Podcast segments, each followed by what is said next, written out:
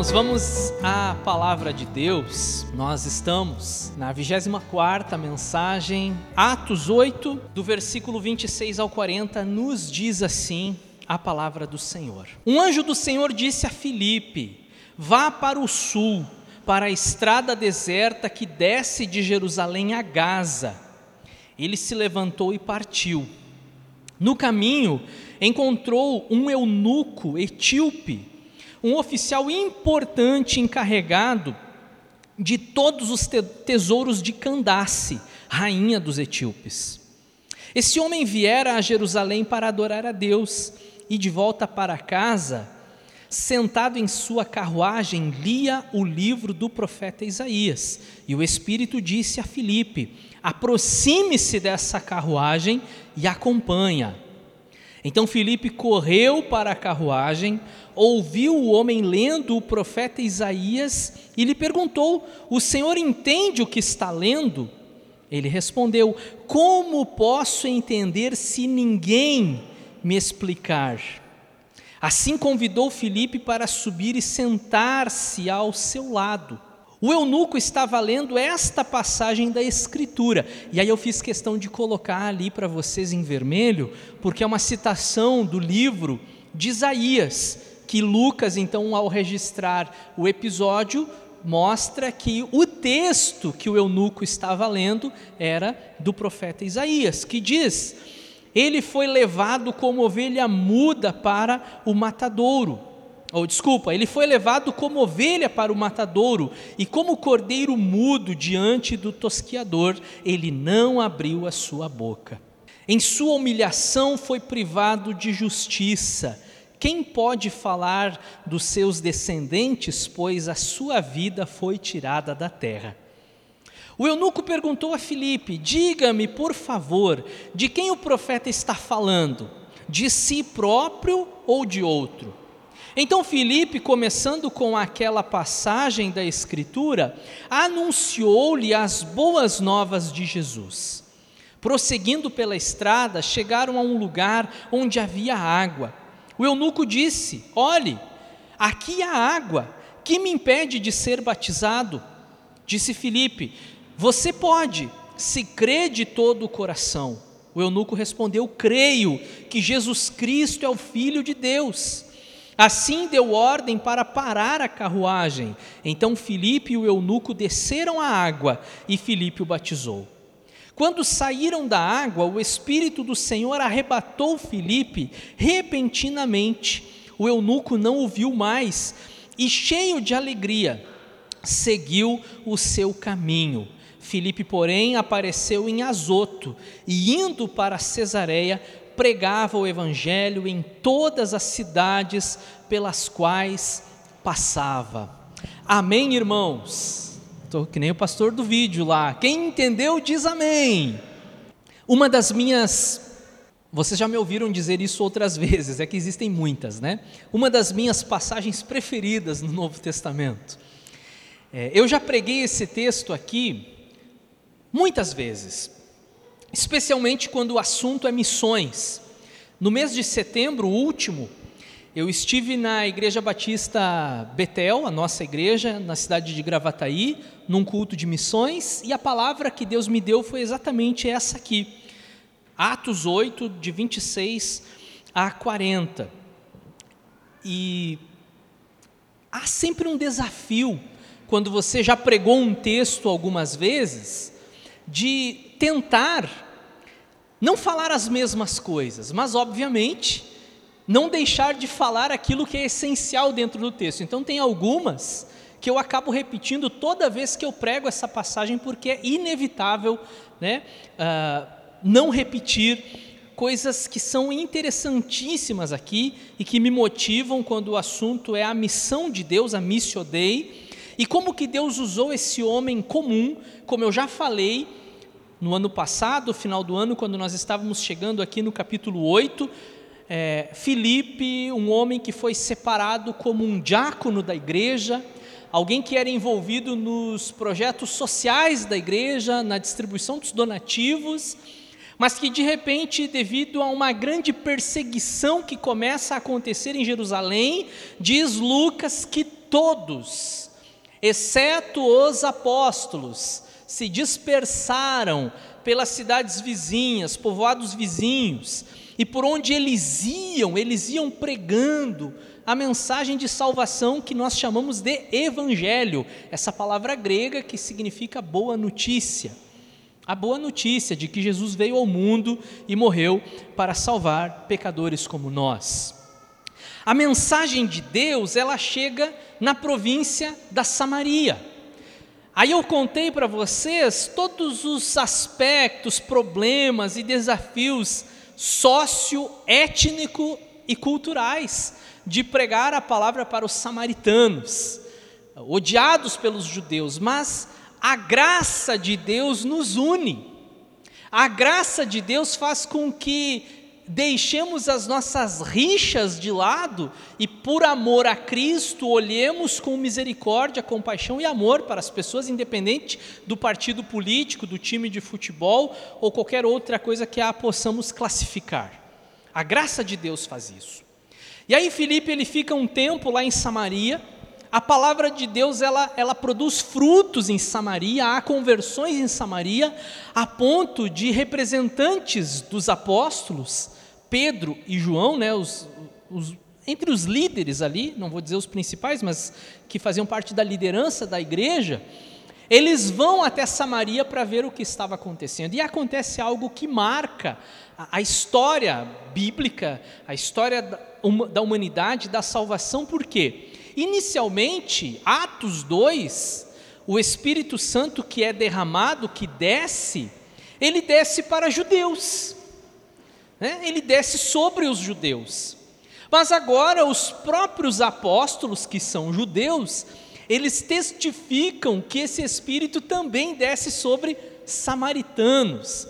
E isso vai ser depois um problema debatido, inclusive no primeiro concílio da igreja, lá pelo ano 50, registrado aqui no livro de Atos, no capítulo de número 15, onde se discute se o não judeu, a gente chama na Bíblia de gentil, o não judeu ele precisava se converter primeiro ao judaísmo para depois se tornar cristão, ou podia ser cristão direto. Eles vão discutir essa questão teológica que para nós hoje parece tão óbvia, tão simples, mas que para eles não era. Trouxe dúvidas, né? Puxa, eu lembro das parábolas de Jesus, mas ele nunca falou nisso, ele nunca tocou nesse assunto, e agora o que, que a gente vai fazer? E dirigidos pelo Espírito Santo, que para mim não é nem Pedro, nem Paulo, e muito menos João, é o próprio Espírito de Deus, o personagem principal nesse livro, inclusive no texto que nós lemos hoje dirigidos pelo Espírito Santo, a igreja então entra em acordo né, de que é, apenas os gentios deveriam observar leis tais como é, é, se cuidarem né, em relação à imoralidade sexual, a, a carne sacrificada a ídolos e, e, e de animais sufocados, alguma coisa nesse sentido, e que eles vivessem livres e em paz debaixo da graça de Deus. Logo em seguida, vocês perceberam no capítulo 8 que tinha uh, o primeiro charlatão da igreja. A gente se impressiona hoje né, com esses personagens que surgem na televisão, na, uh, com a internet muito mais popularizado, né? Mas que já lá pela década de 60, 70 surgiram na televisão uh, e nas rádios televangelistas que usam e distorcem textos, não estou dizendo que tenha, todos são ruins, tá, gente? Tem gente muito boa na televisão, por aí, nas rádios e na internet, mas a gente sabe que aqueles que distorcem a palavra de Deus para benefício pessoal, eles não estão pregando em nome de Jesus, não é a obra de Deus. Tanto que nós muitas vezes sofremos um preconceito por sermos cristãos porque nos associam a esses personagens, eu não vou dizer nomes aqui porque a pregação é gravada, depois vai para o YouTube, e eu não quero um, um, processo aí, né? Mas vocês sabem quem são os charlatões que tem por aí, e muitas vezes nos associam a eles. Só que eu quero chamar a atenção de vocês para um detalhe.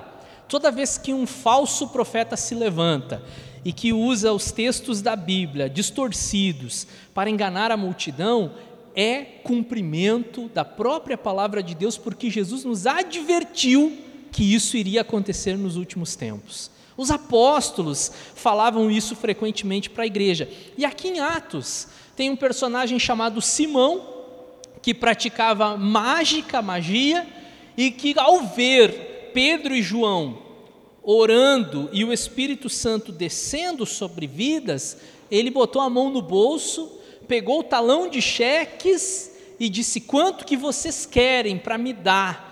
esse poder para que eu possa também orar pelas pessoas e o Espírito Santo descer sobre elas. Só que as coisas de Deus, elas não são negociáveis, não é com dinheiro que você compra, por exemplo, é, o dom de pregar, um dom espiritual. Né? É, nós entendemos que o Senhor chama, vocaciona, separa, instrumentaliza, independente da classe social. Se você tem muito dinheiro ou nenhum dinheiro, independe disso a chamada de Deus, né?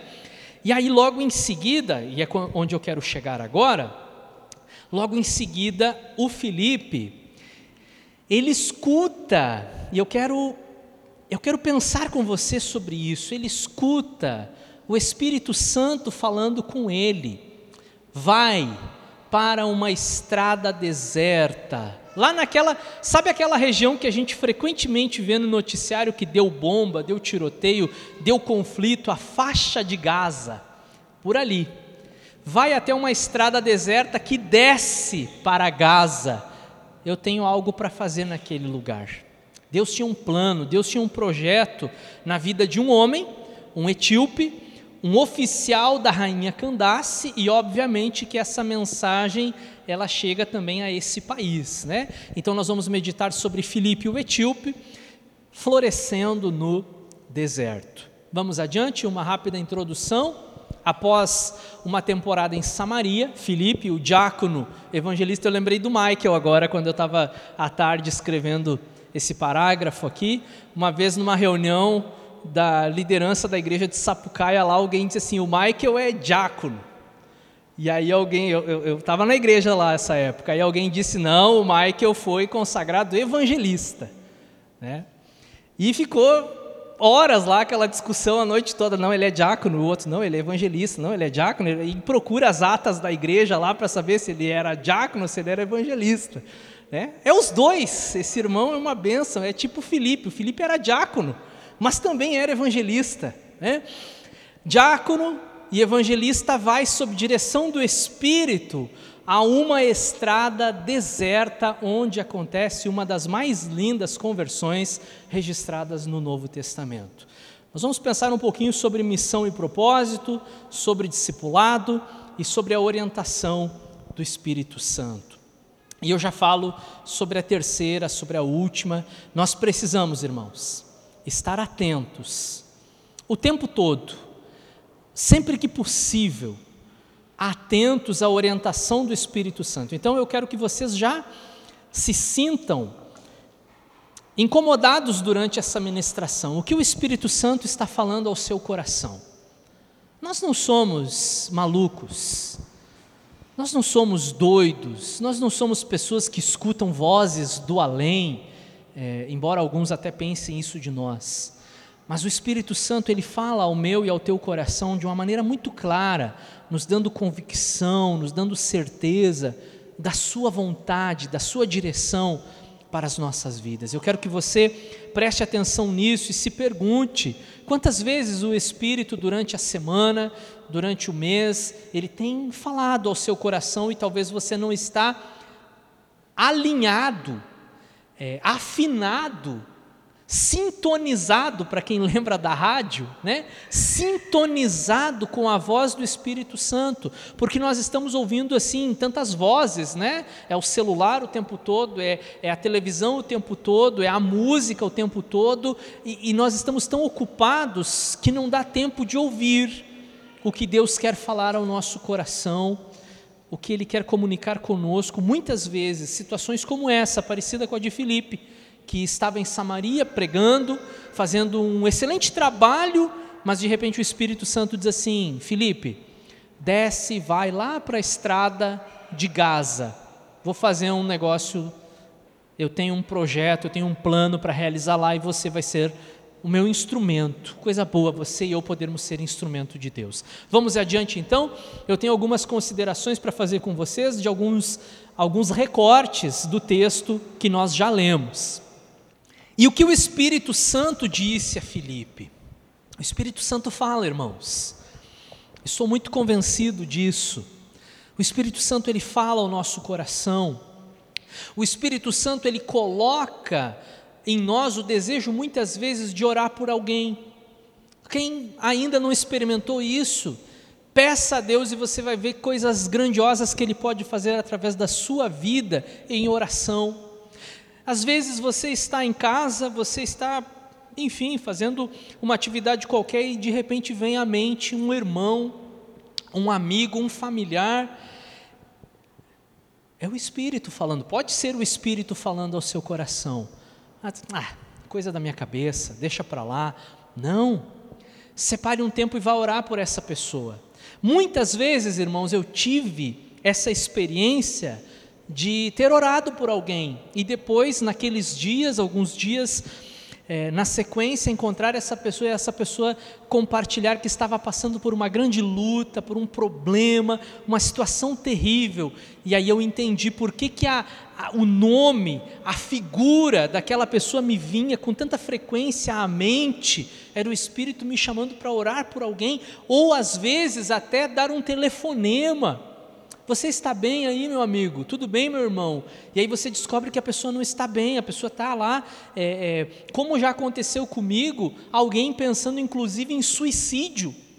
E do nada, e é óbvio que nunca é do nada, me veio o nome da pessoa, eu vou entrar em contato. Como é que você está? Nada bem. Estou pensando em tirar minha vida. Você vê que coisa louca isso? Né? E você conversa com a pessoa, você compartilha uma palavra, você anima, você diz: fica aí, não sai daí que eu estou indo aí para ficar contigo. O Espírito Santo quer nos usar, irmãos, e nós precisamos dessa sensibilidade, entender que Ele quer nos usar, né? Que podemos ser instrumentos nas mãos dele. E o que que o Espírito falou para Filipe? Filipe, aproxime-se. Aproxime-se dessa carruagem, dessa caravana e acompanhe ela. Um dos erros que eu percebo que nós estamos cometendo, e eu, e eu, Igor, me incluo também aqui, muitas vezes nós estamos nos distanciando, ao invés de fazermos exatamente o contrário disso, que foi o que o Senhor nos mandou fazer, nos aproximarmos. Deus quer me usar e te usar ao nos aproximarmos de alguém que precisa que você esteja mais perto. É, nós vivemos uma era, os especialistas dizem isso com muita segurança, onde nós ficamos muito perto de todo mundo, com o acesso às redes sociais, nós ficamos muito perto e ao mesmo tempo muito distantes. É, existem coisas, irmãos, que nós conseguimos resolver com o celular, é verdade, mas existem outras que você tem que deixar o celular de lado e você tem que ir até a pessoa, você tem que chegar perto, você tem que procurar. E percebam uma coisa: muitas vezes nós estamos rodeados, cercados de pessoas que precisam da nossa ajuda, que precisam da nossa oração que precisam de uma palavra de conforto, uma palavra de consolo, uma palavra de ânimo e, acima de tudo isso, que precisam do Evangelho de Jesus Cristo. Você está no seu ambiente de trabalho, Deus colocou você lá com um propósito. Eu, eu sempre digo que um dos piores testemunhos que eu escuto na igreja, né? Que eu já escutei na igreja, é aquele irmão que vem no culto e diz assim: irmãos, eu tenho uma bênção para contar. Eu consegui um emprego numa empresa cristã. Todos os meus colegas são cristãos, aleluia. A gente vai trabalhar de manhã, nós damos as mãos num círculo só de funcionários, nós agradecemos a Deus, cantamos louvores, depois cada um vai para a sua função. E eu estou muito feliz porque lá onde eu trabalho não tem palavrão, lá onde eu trabalho não tem piada suja, lá onde eu trabalho não tem música mundana, a caixa de som lá do galpão é louvor o tempo todo, que coisa boa. E lá onde eu trabalho eu não preciso sentir vergonha de agradecer a Deus na hora do almoço, porque todo mundo é crente. Gente, até parece ser bonito, mas aí eu pergunto: qual a sua utilidade lá dentro? É luz onde já tem luz. Sendo que esse emprego que talvez você reclama, esse ambiente de trabalho carregado, que muitas vezes você diz, ah, hoje o clima aqui não está bom, mas Deus te colocou lá como luz no meio da escuridão, que é o propósito da Bíblia, do cristão no mundo. Você é sal no mundo, né? sal da terra, luz do mundo. E nós precisamos nos aproximar, e Deus está colocando.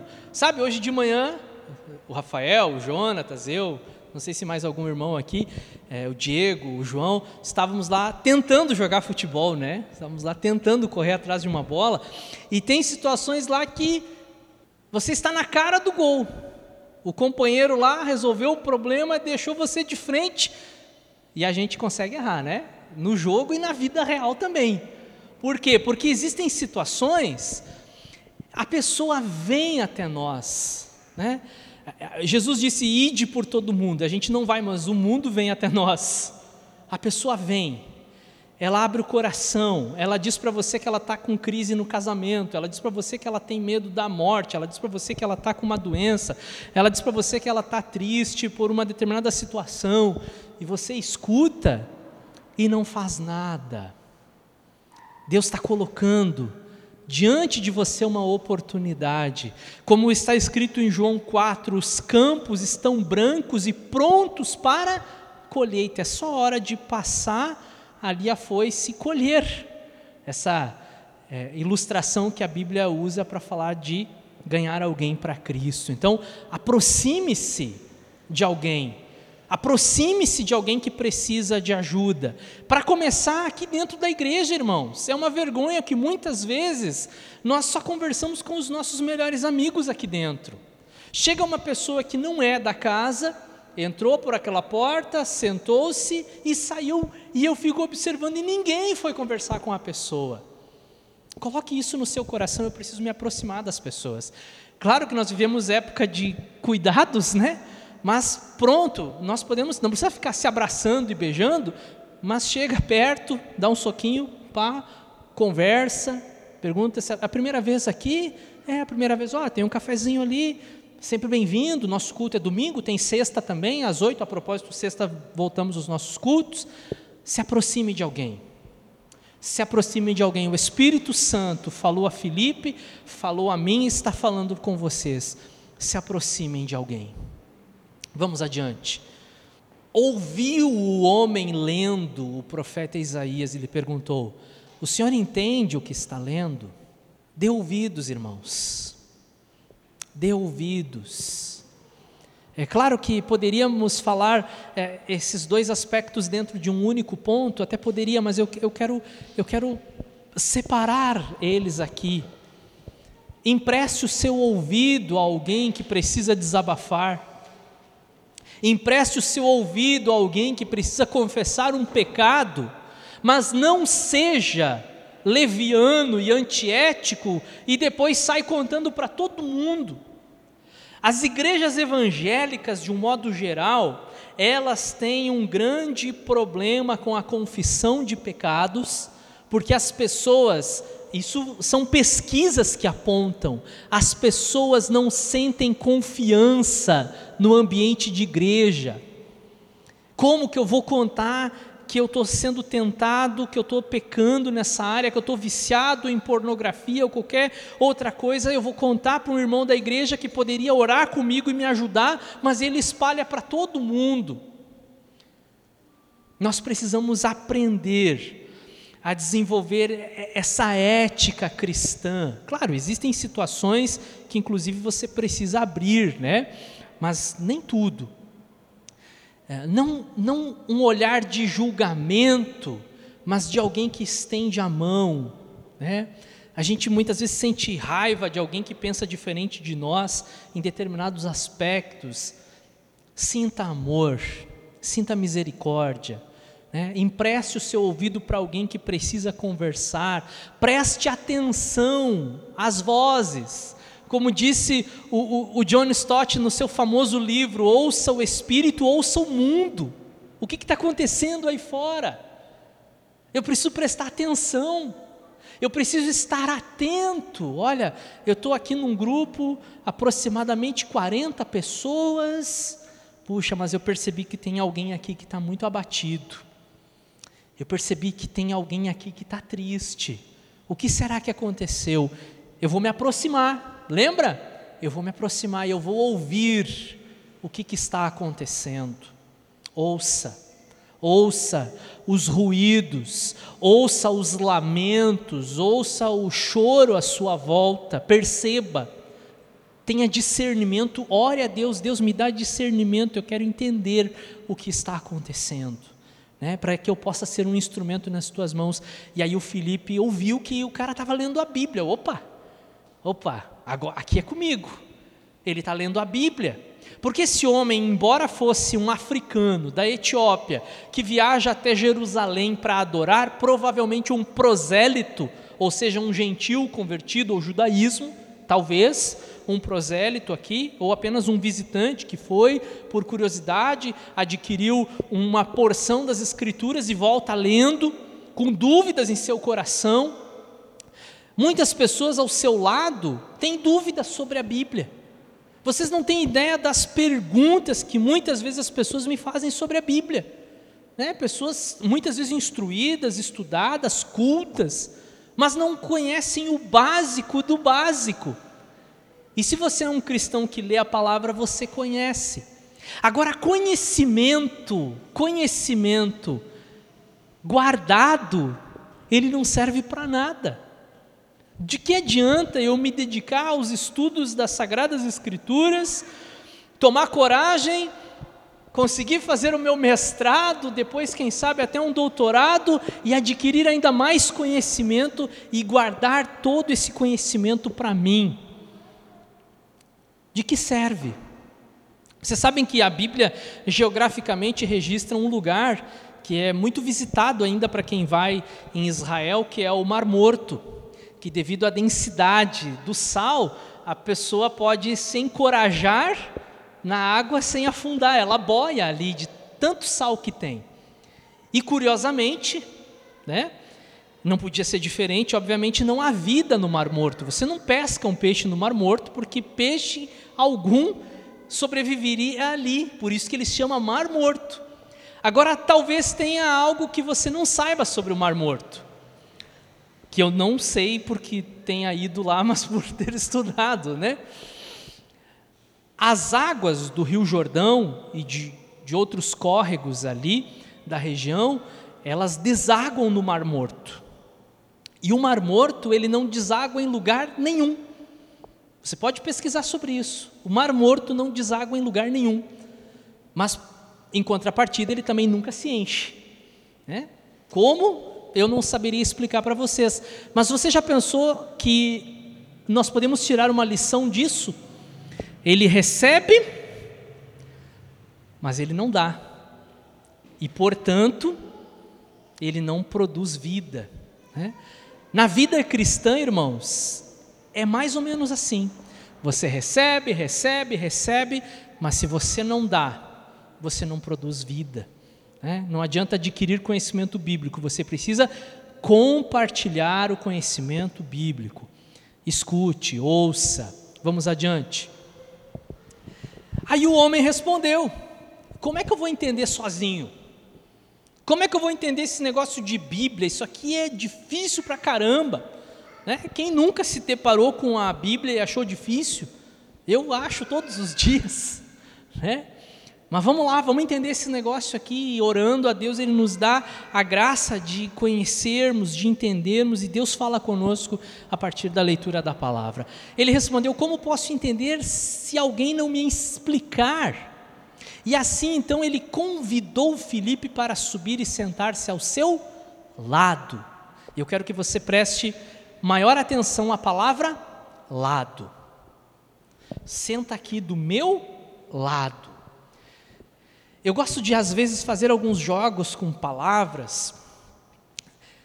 E se você pegar uma palavra muito famosa no Novo Testamento, que é o ensinar, o compartilhar da mensagem de Deus com alguém, a palavra usada é discipulado. E eu gosto de brincar com as quatro últimas letras da palavra discipulado.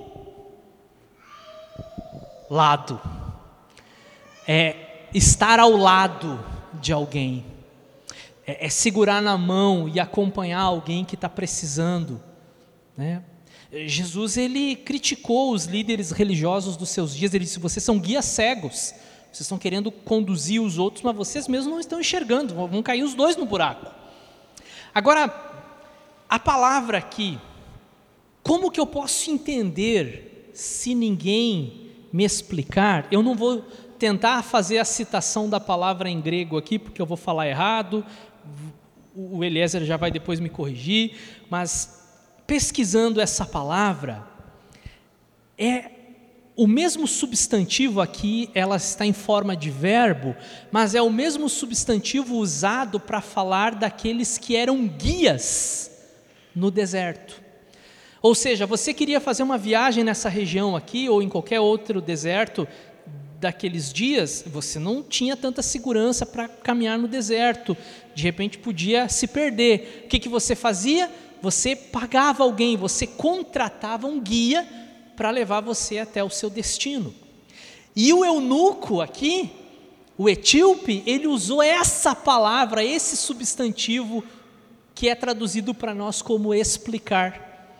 Ele diz assim: como que eu vou entender se ninguém, se fôssemos traduzir assim livremente, como que eu vou entender se ninguém me guiar pelo deserto? Olha que interessante, irmãos. Quando eu li isso, quando eu me aprofundei nisso aqui, fui estudar isso aqui, eu fiquei maravilhado com a palavra de Deus. Eu sempre fico maravilhado com a palavra de Deus, eu sempre aprendo uma coisa nova. E eles estão numa região que é um deserto. E no deserto as coisas elas não são favoráveis. Não é como um, um, um, vale fértil, arborizado, com muitas águas, não, é um deserto, é uma região desértica. E que talvez você, irmão, ou você, irmã, esteja passando na sua vida, na sua caminhada, na sua vida espiritual, por um deserto. Você sente, puxa, minha vida está um deserto. Mas eu quero dizer para você que ainda no deserto é possível dar frutos, é possível florescer, ainda que esteja no deserto, porque você pode ser o guia de alguém que caminha pelo deserto. Como que eu vou entender se ninguém me explicar, se ninguém me conduzir? E aí ele chamou Felipe e disse: Felipe, senta aqui do meu lado, Felipe. Quantas pessoas precisam que você se sente ao lado delas e discipule, e ensine, e fale, e pregue, e ore, e ajude, e acompanhe. Mas nós estamos nos tornando individualistas, egoístas, só pensamos em nós mesmos. Mas não foi isso que Jesus nos ensinou. Não foi esse tipo de atitude que Jesus ensinou aos seus discípulos. Jesus ouvia as pessoas. Jesus estava no meio das pessoas, se aproximava de todo mundo. Jesus sentava-se ao lado de pessoas que ninguém sentaria. Prostitutas, pecadores, obviamente não compactuando com as suas práticas, mas cumprindo a sua missão no mundo. E a missão ele deixou para mim e para você. Eu não sei se tem mais um, Natan. E aí, depois de ter pregado, e eu acho muito curioso, eu não coloquei ali, o eunuco ele perguntou assim: Olha, eu não sei se o, o profeta aqui, Isaías, ele está falando dele mesmo ou ele está falando de um outro. E essa era a chave, né? É, era o gancho que Felipe precisava para começar a evangelizar ele, porque ele estava lendo justamente a parte no livro de Isaías que fala do servo sofredor do homem de dores, daquele que era como uma ovelha muda indo diante do matadouro. E, e isso aconteceu na crucificação de Jesus. E o texto diz assim: não está projetado, mas o versículo 35 diz assim: começando, preste atenção, começando com aquela passagem da Escritura, anunciou-lhe as boas novas de Jesus. Ele começa ali, mas ele termina em Jesus.